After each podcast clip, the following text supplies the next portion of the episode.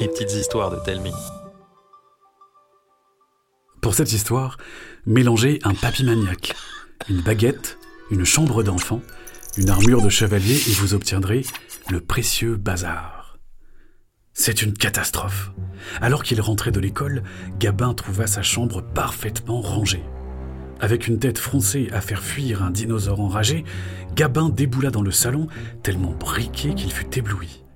Là, assis dans le canapé, sirotant un bon café, son papy Jippy chantonnait l'air satisfait.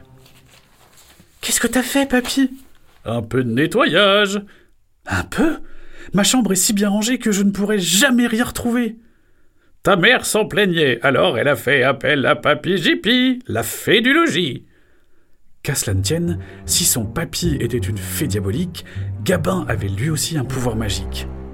Il ne lui fallut que 5 centièmes de seconde pour revêtir son armure de chevalier du désordre.